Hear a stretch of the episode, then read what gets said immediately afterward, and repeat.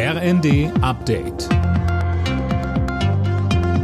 Stündlich neu. Auf den Punkt informiert. Ich bin Finn Riebesell. Guten Morgen.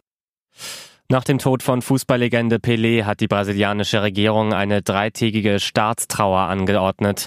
Noch Präsident Bolsonaro erklärte, man trauere um einen Mann, der den Namen Brasiliens in die Welt getragen habe. Der Sarg mit Pelés Leichnam soll am Montag im Stadion seines langjährigen Clubs FC Santos öffentlich aufgebahrt werden. Die Beerdigung folgt dann einen Tag später im engsten Familienkreis.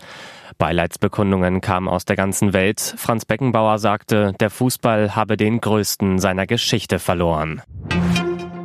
Und noch eine traurige Nachricht, auch die britische Modeikone Vivienne Westwood ist verstorben.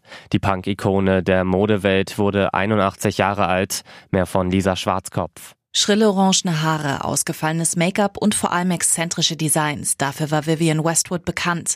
In den 70er Jahren gelang ihr der Durchbruch. Aber sie designte nicht nur, sie lehrte auch, zum Beispiel als Gastprofessorin in Wien, wo sie ihren Mann kennenlernte. Und sie setzte sich für Menschenrechte und den Schutz von Tieren und der Umwelt ein. Und für ihre Verdienste, da wurde sie 2006 von Queen Elizabeth geadelt und durfte sich seitdem auch Dame Vivian Westwood nennen. Der gelbe Schein hat mit dem neuen Jahr ausgedient. Wer krankgeschrieben wird, muss nichts weiter tun, außer sich beim Arbeitgeber abmelden. Die Übermittlung der Arbeitsunfähigkeitsbescheinigung läuft dann vom Arzt zur Krankenkasse und automatisch zum Arbeitgeber. Sabine Wolter von der Verbraucherzentrale sagte uns. Was man wissen muss, zum Beispiel machen sich ja viele Menschen auch immer Gedanken, dass die Krankenkasse dem Arbeitgeber auch nach wie vor weder die Diagnose mitteilt, noch inzwischen bei welchem Arzt man gewesen ist oder welche Fachrichtung der Arzt hatte. Die beliebtesten Vornamen für Neugeborene sind in diesem Jahr Emilia und Noah gewesen. Das zeigt eine Auswertung des Namenforschers Knut Bielefeld.